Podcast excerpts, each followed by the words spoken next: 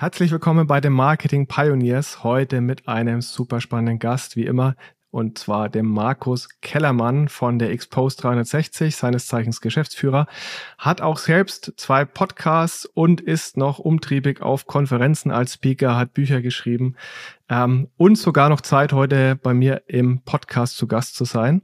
Deswegen freue ich mich riesig auf die Folge. Vor allem aber freue ich mich darauf, weil wir richtig tief ins Affiliate Marketing reingehen werden, einmal den Rundumschlag machen und beispielsweise über die verschiedenen Partnermodelle sprechen, die Vor- und Nachteile, was ihr beachten müsst. Markus hat super viele Empfehlungen dabei. Deswegen bleibt einfach dran, hört rein. Jetzt geht's los.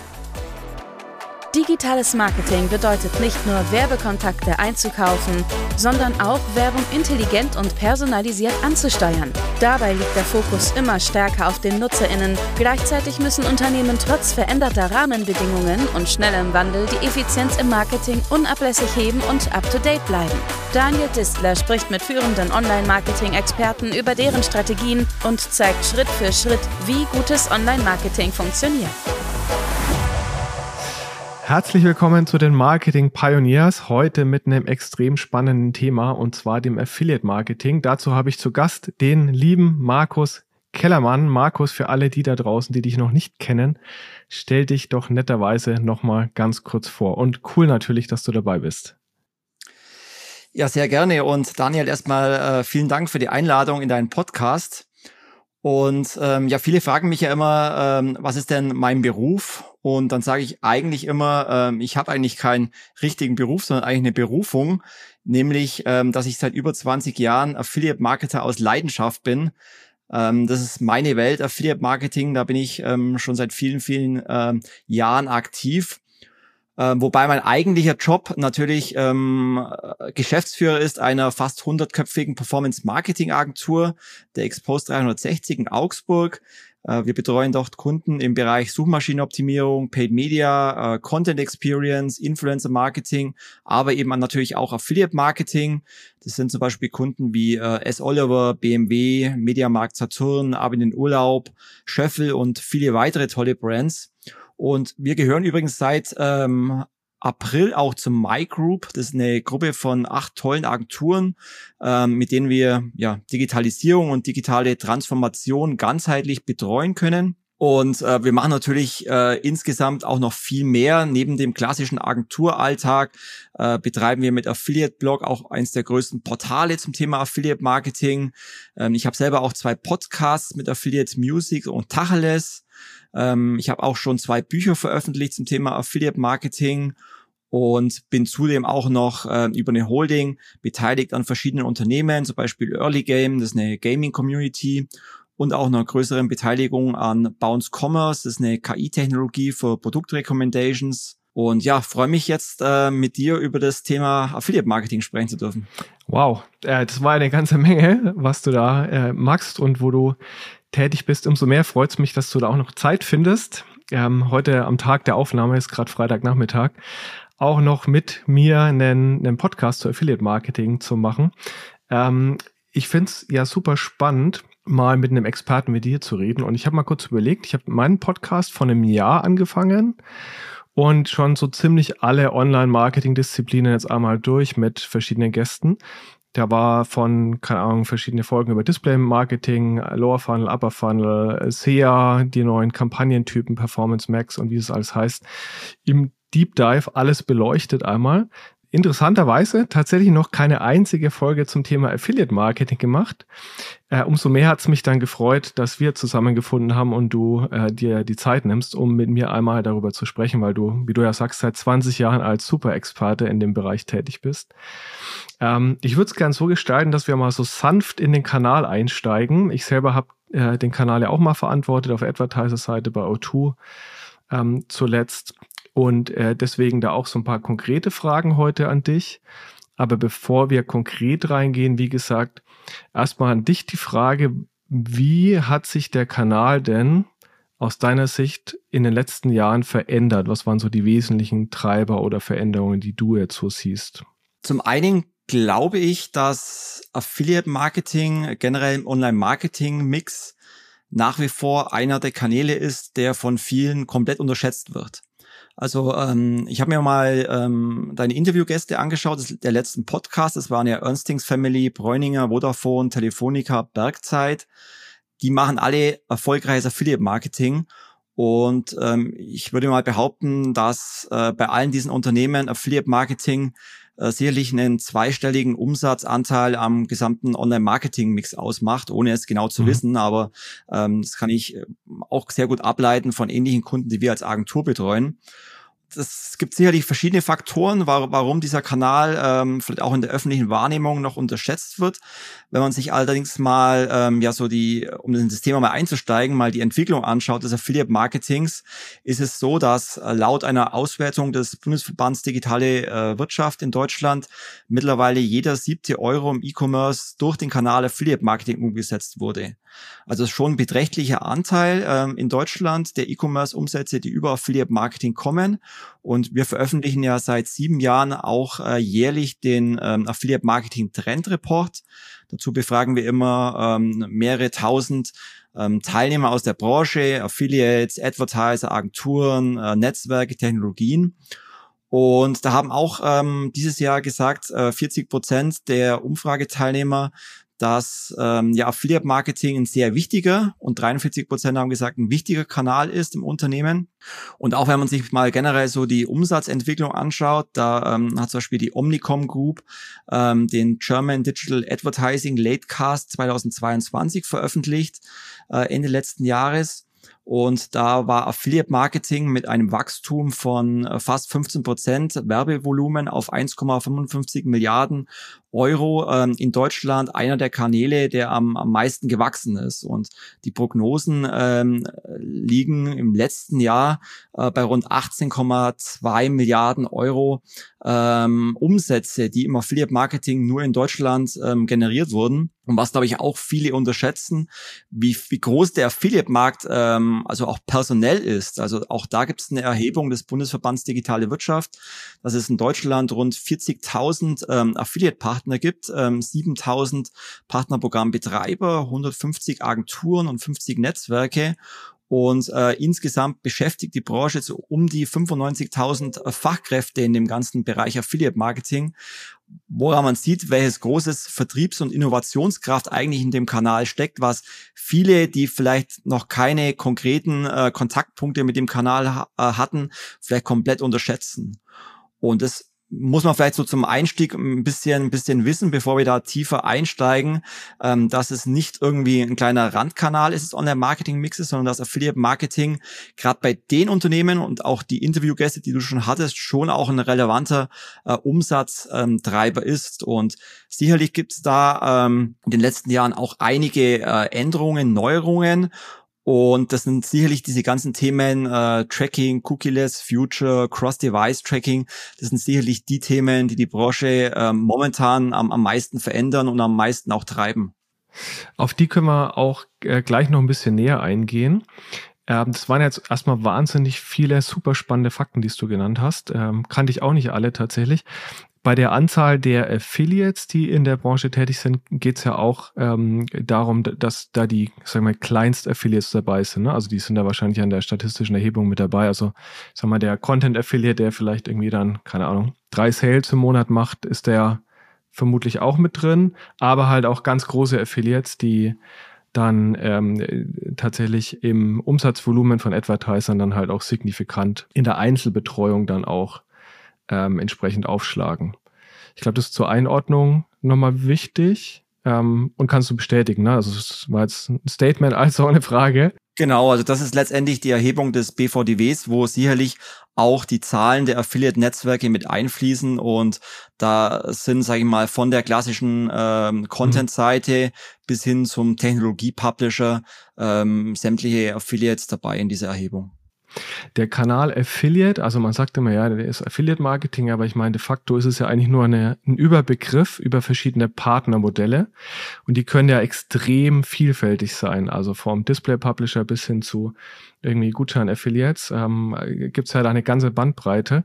Wenn wir die jetzt mal so ein bisschen durchgehen, auch wieder da im Hinblick auf Veränderungen der letzten Jahre, was siehst denn du da? Also ähm, was sind die Partnermodelle oder Geschäftsmodelle, die gewinnen und vielleicht auch welche, die nicht mehr ganz so relevant sind oder an Relevanz verlieren im Vergleich zu von, von vor ein paar Jahren? Genau, Affiliate Marketing ist tatsächlich extrem äh, vielfältig. Ähm, das ist auch das Positive generell im Affiliate Marketing, dass du halt entlang der Customer Journey an jedem Kontaktpunkt ähm, interessante Publisher-Modelle findest. Und äh, was ja auch ähm, ein großer Vorteil der Affiliate-Branche ist, dass du ja sozusagen als Investment, als Media-Spendings ja nur etwas bezahlen musst, wenn über den Affiliate-Partner auch ein Umsatz generiert wird.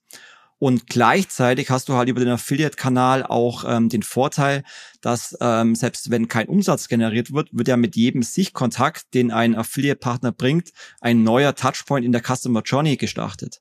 Also Affiliate-Marketing per se hat über die vielfältigen äh, Publisher sehr viele Vorteile. Und ähm, auch das war äh, ein Thema unserer Trendumfrage des Trendreports.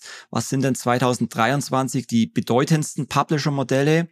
Und da gehören zum einen das ganze Thema Content-Seiten dazu. Und damit ist es gar nicht gemeint, ähm, die klassischen äh, Themenblocks zu verschiedenen Themen, sondern auch das Thema äh, Content Commerce, äh, was äh, in letzter Zeit ein großes Wachstum hat. Das heißt, immer mehr Verlage wie Axel Springer, Buddha, ähm, Ströer-Vermarkter, aber auch kleinere Verlage äh, nutzen mittlerweile Affiliate Marketing als weiteres Standbein, entwickeln hier äh, eigene redaktionelle Angebote rund um Produktempfehlungen, Testberichte, Marktüberblicke, um äh, sich da einfach auch unabhängiger aufzustellen äh, gegenüber anderen Einnahmemöglichkeiten, also nutzen da auch Affiliate Marketing, um, um Verlage zu monetarisieren. Ähm, das ist ein, ein wichtiger Treiber. Ähm, dann zweites Thema ist sicherlich das ganze Thema äh, Cashback und Bonusseiten. Also da gibt es große ähm, Seiten wie mhm. Schub, äh, Payback, Deutschland Card. Ähm, dann der ganze Bereich Deal-Seiten mit äh, MyDeals und Co., die gerade für Abverkaufsprodukte, äh, günstige Produkte äh, eine riesige Reichweite generieren können durch ihre Community. Dann ähm, nach wie vor das ganze Thema äh, Gutscheine Couponing-Seiten. Auch da gibt es große Seiten wie Gutscheine.de oder Sparwelt, die ja ähm, mittlerweile auch zur RTL-Gruppe gehören. Dann gibt es sicherlich auch ähm, neue Publisher-Modelle wie ähm, den ganzen Bereich äh, Influencer, E-Sports und Twitch, ähm, wo mhm. du mittlerweile auch Twitch-Streamer hast, äh, mit denen wir schon Kampagnen durchgeführt haben, ähm, die sozusagen als Affiliate-Partner aktiv sind. Und ähm, ganz neu sind jetzt auch ähm, Publisher-Modelle auf Basis von künstlicher Intelligenz. Da gibt es zum Beispiel Partner wie Increasingly, die äh, Produktbundlings auf KI-Basis anbieten für Advertiser oder Bounce Commerce, die Produktrecommendations anb äh, anbieten. Das heißt, es werden äh, im Online-Shop äh, Bilder analysiert, Texte analysiert und auf der Basis erstellt dann die KI äh, Produktempfehlungen, ähm, was denn für Kunden noch weitere interessante Produkte sein könnten. Also Technologien, die ähm, Online-Shop-Betreiber nutzen können, rein auf Performance-Basis, ohne dafür irgendwie irgendwelche Fixkosten zu haben. Mhm. Und das ist ja auch das Schöne im Affiliate-Marketing, dass der Affiliate-Kanal ja eigentlich schon immer ein Inkubator war für neue Geschäftsmodelle, die man zum einen als Shopbetreiber einfach risikolos testen kann, ähm, aber auch für Affiliate-Partner natürlich, um da mit einem äh, interessanten Geschäftsmodell einfach auch neue Referenzkunden zu gewinnen. Und viele große Unternehmen wie zum Beispiel Idealo, Criteo, Check24, die haben ja alle mal als, als Affiliate-Publisher angefangen und sind damit groß geworden. Also das sind ähm, schon mal so die Affiliates, die auf jeden Fall ähm, sehr starkes Wachstum vorantreiben in der Branche und die jetzt auch neu dazugekommen sind. Da habe ich jetzt eine ganze Menge Fragen zu, äh, zu deinen Ausführungen. Und äh, ich fange vielleicht mal an bei dem Thema, naja, der Kanal Affiliate ist ja risikofrei, weil man ja am Ende des Tages nur auf Provisionsbasis bezahlt bei Erfolg.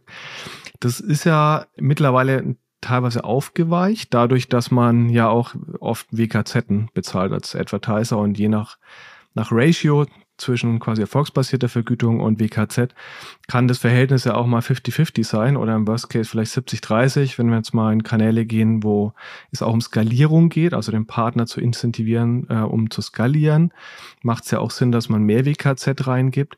Aber das heißt am Ende so ganz risikolos ist der Kanal ja nicht mehr.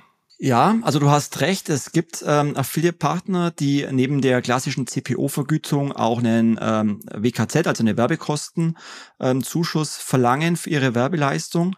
Ähm, diese Entwicklung dahin ähm, kommt sicherlich auch daher, dass, sag ich mal, durch die Browser-Sanktionen, die Datenschutzregulierungen ähm, ein gewisser Anteil der Umsätze den Affiliates ähm, durch die Leistungsmessung, das Tracking nicht mehr äh, korrekt zugewiesen werden und ähm, die Affiliates sozusagen diesen Einbruch auffangen wollen durch alternative äh, Provisionsmodelle. Und auch hier zum Beispiel der Trendreport ergeben, dass mittlerweile sogar 79 Prozent ähm, der Advertiser ihren Affiliates auch zusätzliche Provisionen bezahlen, zum Beispiel auf Basis von WKZ. Und der Anteil hat sogar zugenommen. Also 48 Prozent der Advertiser sagen, dass der Anteil von WKZ-Zahlungen im letzten Jahr zugenommen hat. Und gleichzeitig sagen allerdings auch, dass 67 Prozent ähm, der Advertiser durch Hybridprovisionen auch steigende Umsätze erzielen. Ja. Was ähm, daran liegt, dass man ja einem Affiliate-Partner nicht einfach so einen WKZ bezahlt, sondern man erwartet sich durch eine WKZ-Zahlung ja eine, ähm, eine Sonderreichweite. Das heißt, man bekommt zum Beispiel eine Startseitenplatzierung dafür oder man wird im Newsletter eingebunden oder man wird via Social Media in der Community beworben. Das heißt, es gibt eine Zusatzleistung für diesen WKZ. Ja. Und äh, wenn wir zum Beispiel für unsere Kunden solche WKZ-Vereinbarungen treffen mit Affiliate-Partnern, dann ist es nicht so, dass wir ähm, sagen, ja, der Affiliate-Partner bekommt jetzt einfach Betrag X zusätzlich, das Ganze läuft natürlich schon strategisch. Das heißt, man spricht mit dem Partner über Zielvereinbarungen. Äh, es gibt zum Beispiel eine Kurvorgabe vom, vom Kunden. Wenn diese Kurvorgabe eingehalten wird, dann gibt es zum Beispiel ähm, einen bestimmten WKZ auf Basis einer Bonusstaffel. Und das Ziel muss einfach sein, dass es für beide Seiten passt. Also man rechnet da mit einem sogenannten effektiven CPO, rechnet diese WKZ-Kosten natürlich mit ein. Und ähm, natürlich gibt es CPO und Kurvorgaben von den Advertisern, die eingehalten werden müssen. Also es sollte nicht der Fall sein, dass man im Affiliate ein WKZ bezahlt und dann letztendlich ähm, die Kur überschritten wird oder der, der CPO einfach dann extrem teurer wird, ohne dass man einen Mehrwert dafür hat. Das sollte natürlich nicht das Ziel sein. Wie siehst du denn in dem Zusammenhang den äh, Kanal wie Display Advertising im Kontext äh, von, von Affiliate Marketing? Weil dort ist es ja durchaus so, dass man auch mit WKZ wahrscheinlich arbeiten muss, um auch äh, zu verhindern, dass sozusagen der Affiliate nur die ganz low-hanging fruits dann abgreift, also irgendwie irgendwelche Retargeting-Reichweiten, die vielleicht eh gekauft hatten oder hätten, ähm, aber am Ende des Tages geht man dann ja, jetzt mal aus einer holistischen Marketingperspektive, vielleicht aus, äh, aus Abteilungsleitersicht, der alle Marketingkanäle ja auch irgendwo ähm, moderieren muss, das Risiko, ich nenne es mal Risiko ein, ähm, dass sich Kanäle auch kannibalisieren können, die in der Art der Vergütung ja gar nicht mehr so unterschiedlich sind, weil klar, im klassischen Display-Advertising bezahlst du irgendwie ein TKP, da bist du 100% im Risiko oder ein CPC ähm, bei diversen Einkaufsmodellen. Im Affiliate Marketing hast du dann vielleicht 50-50 ähm, WKZ und erfolgsbasierte Provision. Aber so ganz ähm, unabhängig oder äh, losgelöst voneinander funktioniert es ja dann doch nicht mehr. Wie stehst du dazu? Also gerade in der Zusammenarbeit mit Displaypartnern gibt es ja auch im Affiliate-Kanal unterschiedliche Vergütungsmöglichkeiten. Es geht los bei einem CPC-Modell, äh, bis zu einem rein CPO-Modell mit WKZ verbunden ähm, oder das sogenannte Post-View-Modell, was ja früher einen, einen, schlechten Ruf hatte, aber was letztendlich nichts anderes bedeutet, dass ein CPO bezahlt wird, allerdings für den ähm, Sichtkontakt. Also wenn bei Sichtkontakt letztendlich ähm, kurz danach ein Sale erfolgt, geht man davon aus, dass ähm, dieser Sale auf Basis des Sichtkontakts des Displaypartners ähm, äh, generiert wurde und dafür wird dann letztendlich der CPO vergütet auf Post-View nicht auf äh, Post-Click-Basis. Und letztendlich ist es da ähnlich wie äh, mit den klassischen WKZ-Zahlungen. Ähm, es ähm, muss vorher ein Ziel definiert werden, ähm, was, was der Advertiser erreichen möchte in der Zusammenarbeit mit den Displaypartnern. Ja. Genauso ähm, sagen die natürlich die Displaypartner, was sie benötigen, um äh, ihre Kosten zu decken, weil wie du schon äh, gesagt hast, letztendlich ähm, ist es ein Arbitragemodell. Die Displaypartner kaufen auf TKB-Basis Display-Werbeplätze äh, ein und verkaufen diese auf CPO-Basis an den Advertiser und da muss es natürlich auch für beide Seiten ähm, passen und dann muss man natürlich auch mit einem äh, effektiven CPO letztendlich dann äh, kalkulieren als Advertiser, um dieses Ziel zu erreichen. Und was ich natürlich auch immer empfehlen würde, gerade wenn man sag ich mal, ähm, Display zum Beispiel mit Anbietern wie Criteo und parallel mit Affiliate-Partnern macht, dass man halt ähm, mit beiden Seiten eine Abstimmung der Werbeflächen durchführt. Also dass ähm, die beiden sich nicht kannibalisieren, sondern dass man vielleicht einen Affiliate-Partner hat, der Sonderinventar hat, ähm, zum Beispiel auf Axel Springer oder anderen Seiten, die jetzt zum Beispiel Criteo nicht hat. Also dass man da halt wirklich einen Mehrwert dann auch über die Display-Partner hat, die im Affiliate-Kanal dann eben laufen. Was ich ehrlicherweise super schwierig finde, ne? weil diese Inventardiskussion, ich kenne die aus der Vergangenheit, die ganz oft auch geführt mit Partnern, also nicht nur Affiliate-Partnern, sondern auch insbesondere Display-Partnern, die ist meistens so ein bisschen äh, schwierig, weil man es halt auch oft nicht 100% transparent weiß. Und am Ende des Tages, Mai ist dann ja doch wieder die Google Ad Exchange äh, ähm, irgendwo enthalten und du hast äh, definitiv kannibalisierende Effekte. Das heißt, ich finde es generell super schwierig, also jetzt mal spezifisch für den Kanal Display gesprochen, mehrere Partner zu moderieren im Sinne einer Inkrementalität und dann über sozusagen jetzt noch verschiedene Geschäftsmodelle wie Affiliate ähm, Partner reinzunehmen, wo man dann ja auch nicht so richtig immer weiß, äh, wo wird dann eingekauft, macht de, das Leben des Advertisers nicht einfach, weil man es halt einfach nicht richtig, richtig gut, glaube ich, steuern kann. Es sei denn, du hast Rezepte dafür, die du ähm, deinen Kunden an die Hand gibst, dann ähm, bin ich natürlich da auch super interessiert. Siehst du genau richtig. Und ähm, das Problem bei vielen Advertisern ist nach wie vor, dass die Abteilungen als eigene äh, Silos agieren. Und das ist ähm, nach wie vor in, in vielen Bereichen ein Problem.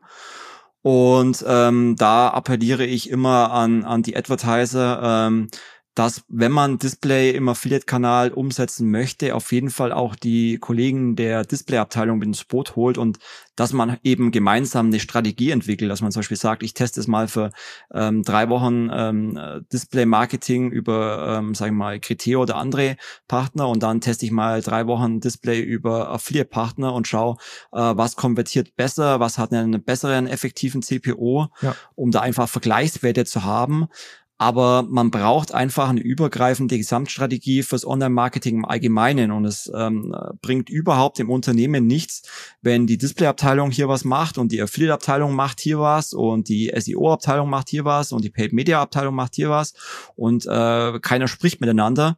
Es müssen alle an den Tisch, es muss eine übergreifende Strategie entwickelt werden. Das machen wir auch mit einigen Kunden, weil wir das als wichtig erachten, ja. da alle Stakeholder an den Tisch zu holen. Und ähm, dann muss man letztendlich äh, Maßnahmen ähm, definieren, ähm, eine, eine Taskline erstellen und dann diese Maßnahmen umsetzen, die Learnings daraus ziehen und dann das Bestmöglichste für das Unternehmen letztendlich umsetzen. Aber ich gebe dir vollkommen recht, dass es keinen Sinn macht, da einfach, dass jeder vor sich hinarbeitet. Der eine macht hier Display mit fünf äh, Affiliate-Partnern, die Display-Abteilung macht nochmal ähm, Display-Marketing mit äh, verschiedenen Anbietern. Das macht sicherlich keinen Sinn. Ja, im Zweifel auch mit Mediaagenturen sehr kostenintensiv, ne? Und spätestens dann ist man ja wieder an der Frage, genau wie du sagst, ähm, was ist sozusagen inkrementell äh, kannibalisierend, wo sind die, ja. die, ähm, die Unique-Punkte, die vielleicht ein Display-Partner im Affiliate-Bereich auch mitbringen kann überhaupt. Ähm, ich glaube, die Frage sollte sich jeder Advertiser halt einfach stellen. Ähm, was ist der Mehrwert? Und im Zweifelsfall kann man es, genau wie du sagst, ja auch vertesten, was auch ein bisschen Aufwand verbunden ist, aber ähm, ganz große Empfehlung. Ähm, da sind wir auf jeden Fall beieinander. Du hast vorhin einen Kanal erwähnt, den ich auch sehr spannend nach wie vor finde, das Thema Dealportale, MyDeals und Co.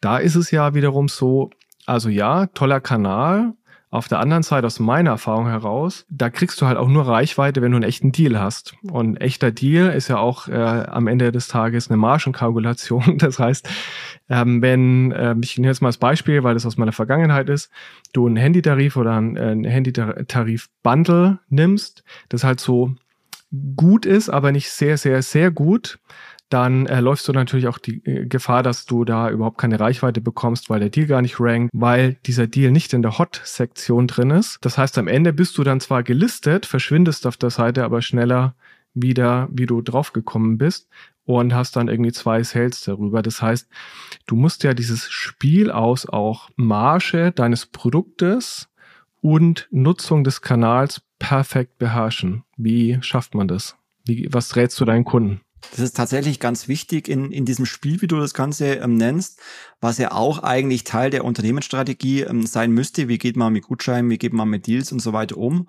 Und ähm, daraus können ja auch unterschiedliche Ziele für ein Unternehmen ähm, erfolgen.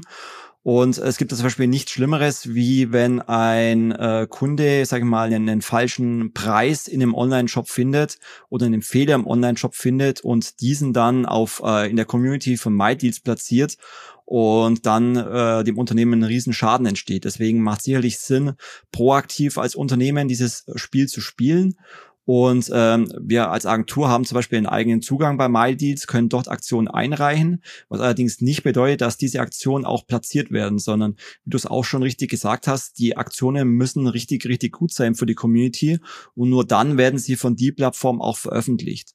Und da muss man sich natürlich als Unternehmen äh, Gedanken machen, ähm, welche Art von Produkte möchte ich dort überhaupt platzieren, um äh, eben auch äh, die entsprechende Marge letztendlich doch zu berücksichtigen. Und was möchte ich damit erreichen? Also möchte ich zum Beispiel irgendwelche ähm, Penner-Produkte in meinem Online-Shop dort abverkaufen, ähm, die vielleicht das alt sind, die aus dem Lager müssen? Ja. Oder ist mein Ziel vielleicht ähm, für ein neues Produktsortiment, für ein neues Produkt oder vielleicht auch für einen neuen Online-Shop generell äh, Reichweite zu generieren, Aufmerksamkeit zu generieren oder potenzielle Neukunden zu generieren und vielleicht ähm, verzichte ich da auf eine Marge, sondern sehe das Ganze als, als Branding-Budget. Das kann natürlich auch eine Strategie sein, weil auch hier ist es ja so, dass man durch diese Aufmerksamkeit äh, bei diesen Deep-Plattformen und die wirklich eine gigantische Reichweite haben, schon viel potenzielle ähm, Neukunden auch erreichen kann. Und wenn man sich zum Beispiel mal verschiedene Player anschaut, wie zum Beispiel jetzt mal ice.de, wenn du dort auf die Startseite schaust, findest du ähm, kostenlose Produkte. Und ähm, warum machen die das? Ganz eindeutig, um einfach ähm, Kunden in ihre Datenbank zu bekommen. Und es, es gibt da eigentlich nichts Schöneres für einen Online-Shop, wenn ich ähm, Kunden generell in meiner Datenbank habe und die dann anschließend äh, über E-Mail-Marketing wieder ansprechen zu können mit einem Upselling, mit äh, weiteren Produktempfehlungen. Und das könnte natürlich über die Seiten auch eine Möglichkeit sein, dass ich einfach über günstige Produkte einfach mir sozusagen Kunden einkaufen möchte, die ich dann äh, im, im Upper Funnel letztendlich äh, oder im After Sale letztendlich dann nochmal ansprechen kann. Also muss man sich auch ganz genau überlegen, was möchte ich überhaupt mit diesen Seiten erreichen als Online-Shop.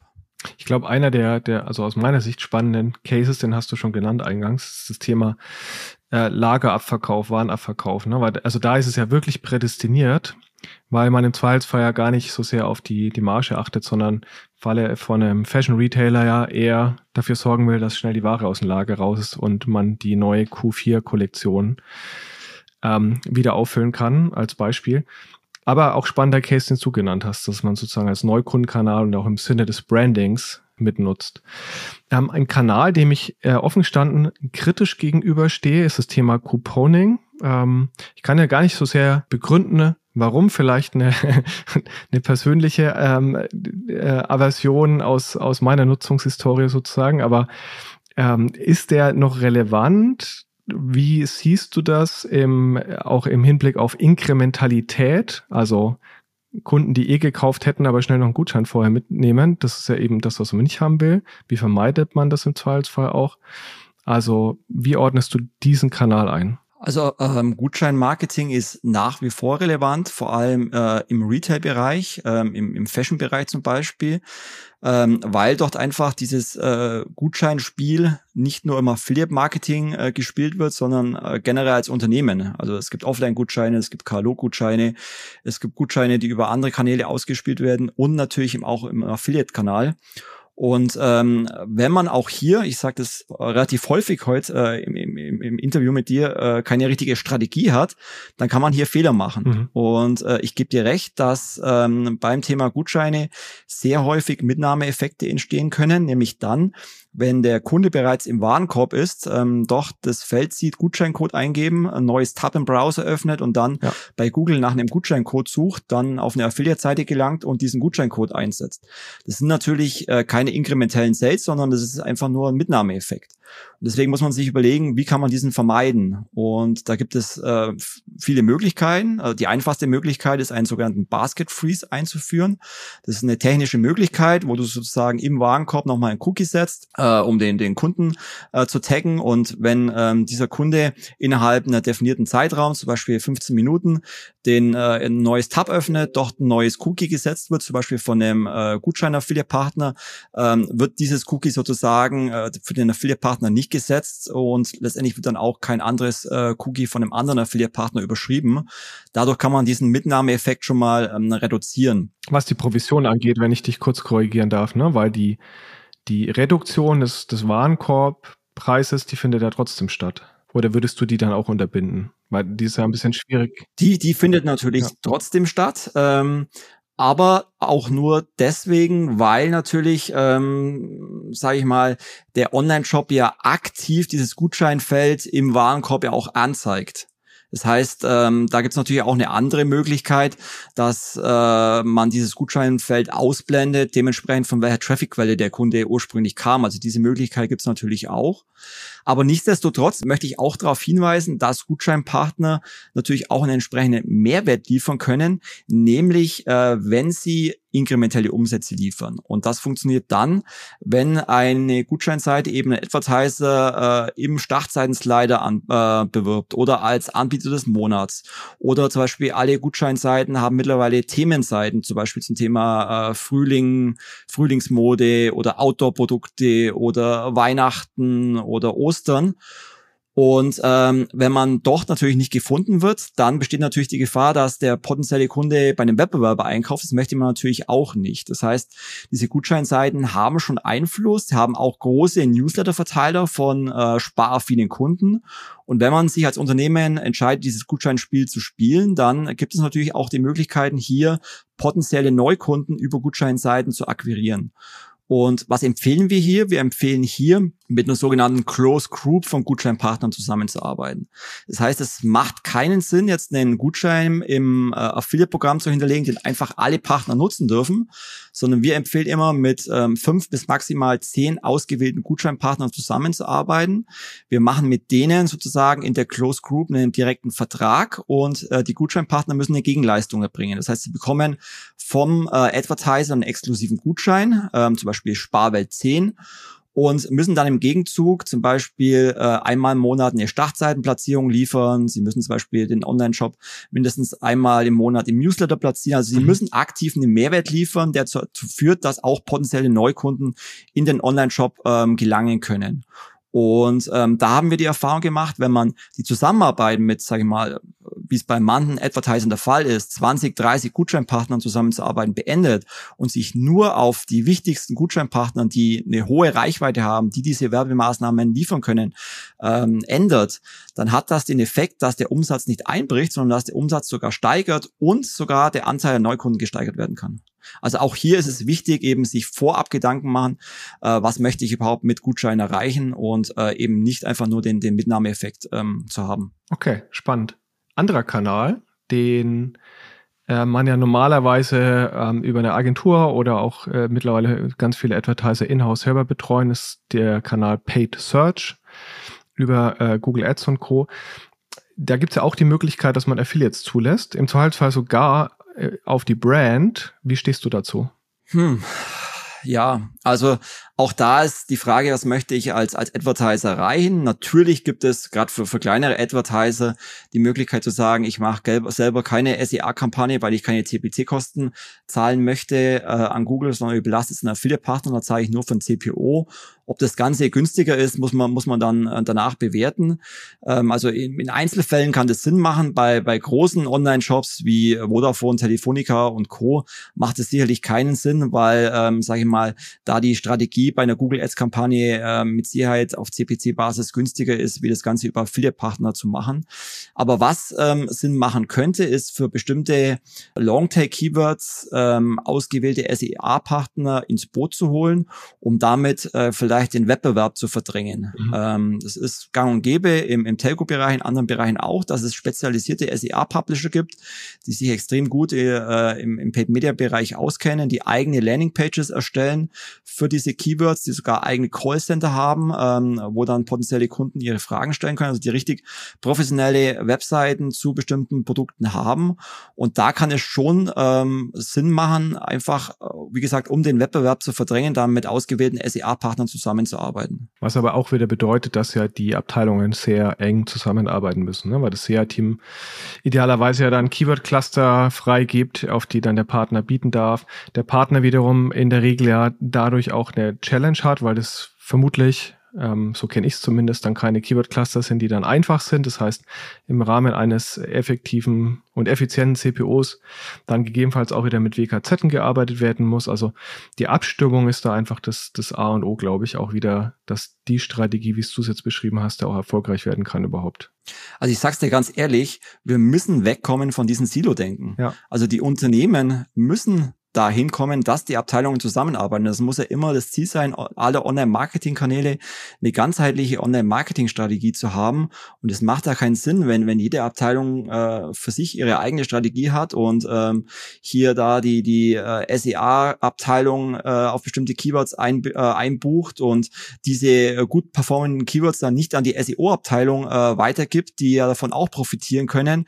Die Abteilungen müssen zusammenarbeiten. Ja, schöner Appell, gehe ich zu 100 Prozent mit. Auch wenn es leider nicht der Fall ist häufig, aber es wäre halt meine Wunschvorstellung. Ja, so, so ähnliche Diskussion wie äh, Performance-Teams und Branding. Also auch da gibt's ja häufig ähm, unterschiedliche Abteilungen oder sogar Fachbereiche, die dann manchmal relativ weit weg sind im Unternehmen und gerade im Bereich auch Programmatic Advertising auch manchmal Barrieren dazwischen existieren. Ich würde gerne noch über einen Kanal sprechen, der neu im Entstehen ist. Und zwar im Kontext des Affiliates-Marketings logischerweise, Influencer-Marketing.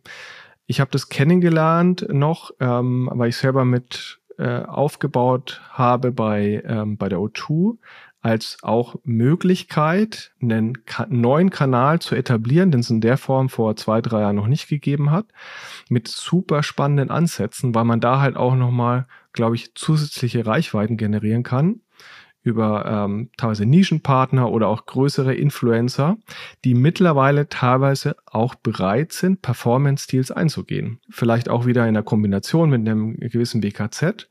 Aber zumindest gibt es die Bereitschaft, auch da CPO-basiert zusammenzuarbeiten. Wie siehst du diesen Kanal? Wie erfolgsversprechend ist der? Ist der schon angekommen bei deinen Kunden jetzt beispielsweise? Ja, wir arbeiten schon mit ähm, einigen Influencern zusammen. Das sind ähm, in der Regel äh, Mikroinfluencer, die sich auf bestimmte Bereiche spezialisiert haben. Das ist Beauty, äh, Fitness, äh, Reisen, Food. Also da gibt es mittlerweile für, für sämtliche Branchen gibt es ja Influencer, sei es jetzt bei äh, Instagram, bei, bei TikTok, bei YouTube.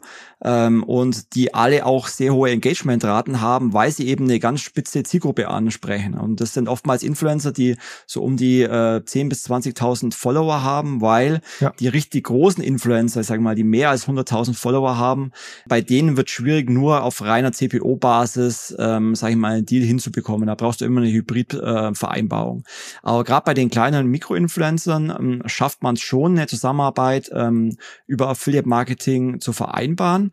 Und das Thema ist halt deswegen äh, spannend, weil ja Instagram zum Beispiel 2021 jetzt ja auch jedem Influencer den Linksticker freigeschalten hat, was ja zuvor nur Influencer mit über 10.000 äh, Fans oder Followern möglich war. Das heißt, jeder Influencer kann ab einem Follower mittlerweile auch ähm, Links hinterlegen, auch letztendlich auch Affiliate-Links. Ähm, ähnlich ist es ja auch bei, bei Twitch. Äh, Twitch, die haben auch 2022 ähm, sozusagen die Möglichkeit der Werbeeinnahmen für ihre Streamer optimiert optimiert, bieten da mittlerweile auch die Möglichkeit an, äh, mehr Werbeeinblendungen ähm, zu schalten. Ähm, auch YouTube testet momentan äh, in ihren neuen Shortclips die Möglichkeit ähm, von Affiliate Marketing, auch wenn sich das Ganze noch in, in einer Beta-Phase befindet. Ähm, auch TikTok bietet seit äh, 2022 die Möglichkeit, äh, Gutscheincodes direkt auch als Link in Anzeigen zu platzieren. Also sämtliche Social-Media-Plattformen haben sich da ähm, geöffnet und das sind das letztendlich ja die Voraussetzungen eben auch ähm, fürs Affiliate-Marketing, dass diese Influencer die Möglichkeit haben, das Ganze äh, zu monetarisieren, ihren Content zu monetarisieren und deswegen ist es sicherlich auch ein Wachstumstreiber im Affiliate-Marketing, dass es da immer mehr Influencer ähm, gibt, ähm, die da einfach auch Geld verdienen wollen. Wichtig ist natürlich, dass, dass diese auch äh, natürlich dann auch einen passenden Content zur Verfügung stellen und nicht einfach plump irgendwelche Affiliate-Links hinterlegen. Ja. Ähm, das wäre sicherlich ein Eigentor für diese Influencer, weil die dann relativ schnell auch von ihrer Community abgestraft werden. Absolut. Ähm, ein Punkt, den, den ich noch sehe, ist ja auch das Thema, Preisgestaltung oder Offergestaltung, nennen wir es so. Ähm, die Erwartungshaltung ist ja auch so ein bisschen wahrscheinlich von Influencern, vielleicht auch von den äh, Konsumenten dann, dass es da auch spezielle Deals gibt. Ne? Also jetzt, wenn wir bei Beauty bleiben, wer, äh, keine Ahnung, bietet die Handcreme an oder bewerbe die als Influencer, dann äh, ist ja ein Gutscheincode an der Stelle vermutlich auch empfehlenswert. Zweite Frage, wie schafft man da auch wieder ein konsistentes Tracking? Geht man auf die Webseite? Geht man auf eine White Label Landing Page? Also wie sozusagen verlinkt man auch den Traffic des Influencers auf welche Destination? Genau, also die Affiliate-Netzwerke, äh, fast alle bieten mittlerweile ein separates Gutschein-Tracking. Das heißt, man kann Gutscheincodes ähm, definieren und wenn diese eingelöst werden, wird sozusagen das Affiliate-Tracking automatisch ausgelöst braucht man natürlich eine Schnittstelle zwischen dem Advertiser und dem Netzwerk, aber rein auf Basis eines bestimmten Gutscheincodes kann eben der Affiliate Sale ähm, auch gemessen werden. Das ist sicherlich eine Möglichkeit. Die andere Möglichkeit ist, wie gesagt, dass man äh, mittlerweile über die Linksticker auch ganz klassische Affiliate-Links hinterlegen kann. Da muss man natürlich dann die als Influencer die die Follower dazu bringen, dann eben auch einen, einen, auf den äh, Link zu klicken, um das Produkt einzukaufen. Ähm, das bedarf sicherlich einer gewissen Kreativität, aber beide Möglichkeiten gibt es mittlerweile bei ähm, allen Social-Media-Plattformen entweder Links zu hinterlegen oder eben mit dem Gutschein-Tracking zu arbeiten. Wir könnten uns jetzt, glaube ich, noch mindestens eine Stunde oder zwei unterhalten. Ich hätte da noch ein paar brennende Themen, die mich selber interessieren im Bereich Measurement, im Bereich KI, im Affiliate Marketing.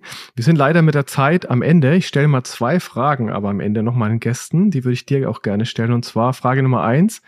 Welches Unternehmen oder Startup, außer dein eigenes natürlich, hättest du gerne selbst mal gegründet? Ganz klar, am liebsten OpenAI mit ChatGPT. Also ich finde es äh, mittlerweile so faszinierend, was man ähm, damit alles machen kann, in welchen Bereichen man ChatGPT alles einsetzen kann, vor allem auch in Verbindung mit den ganzen Plugins, die es da mittlerweile gibt. Ähm, ich glaube, das Unternehmen äh, wird das ganze Internet revolutionieren. Ähm, vor allem, wenn man bedenkt, dass es ja erst seit ähm, November 2022 ähm, so richtig bekannt wurde und wie schnell das ganze Thema Fahrt aufgenommen hat. Also, wenn ich die Möglichkeit äh, gehabt hätte, dann äh, wäre ich gerne äh, anstatt von Sam Altmann äh, der Gründer von OpenAI. Okay, also Markus Kellermann, der eigentliche Gründer von OpenAI. Ja, sehr gut. Äh, zweite Frage. Ähm, welche Persönlichkeit aus der Branche, also das heißt aus dem Digitalmarketing oder der Tech-Branche, könntest du auch gerne ein bisschen weiterfassen, hättest du gerne mal kennengelernt oder würdest du auch gerne in Zukunft mal kennenlernen? Wahrscheinlich ähm, hat diese Antwort schon einige Gäste ähm, gegeben, aber äh, wenn dann gerne mal Elon Musk, ähm, einfach aus dem Grund, weil er für mich einer der größten Visionäre ist und auch bekannt dafür ist, impulsive Entscheidungen zu treffen. Ähm, ähnlich ist es bei mir auch. Ähm, mir fallen spontan irgendwelche Themen ein und ich äh, möchte diese äh, schnellstmöglich am liebsten immer immer umsetzen äh, zum Leiden meiner Kolleginnen und Kollegen.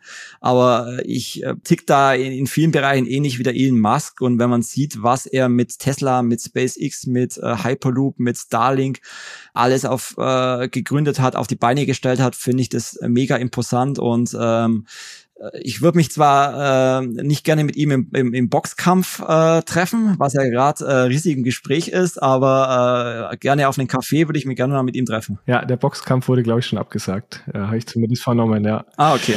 ja, sehr schön. Ja, vielen Dank, Markus, fürs Kommen. Wie gesagt, also ich glaube, wir können uns noch über weitere spannende Themen jetzt unterhalten. Vielleicht kommst du einfach in ein paar Monaten nochmal und wir ähm, holen da noch das Thema Measurement, KI im Affiliate Marketing und vieles mehr nach, was auf meiner Liste noch steht. Ähm, Sehr gerne.